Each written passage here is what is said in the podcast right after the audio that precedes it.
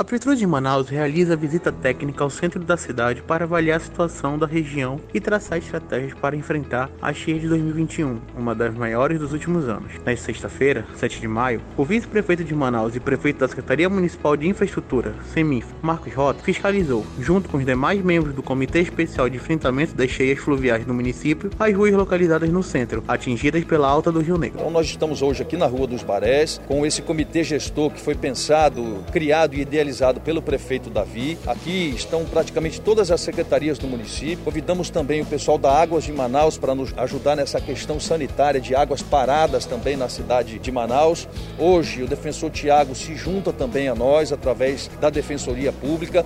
Então é um comitê gestor que tem a missão nobre de planejar, organizar e coordenar as ações que serão implementadas sob o comando do prefeito Davi para que a gente possa minimizar os danos e os prejuízos de uma cheia que se avizinha como se não a maior, uma das maiores da história da cidade de Manaus. De acordo com o Serviço Geológico do Brasil, nesta sexta-feira, o Rio Negro atingiu a cota de 29,33 metros, subindo 3 centímetros em relação a ontem. Na mesma data, no ano passado, o rio estava com seu nível bem mais baixo e apresentava 27,12 metros em seu nível. Segundo o secretário da Casa Militar e Defesa Civil, William Dias, a expectativa do órgão é que as águas superem os 30 metros em 2021. É o trabalho da Defesa Civil, junto com a Casa Militar, através de uma determinação do prefeito Davi Almeida, que a gente atue de forma unificada através desse comitê gestor que foi criado por ele, para que a estrutura da prefeitura fique em prol da sociedade. Essas e outras notícias ouçam nas plataformas digitais da Prefeitura de Manaus ou acesse manaus.am.gov.br.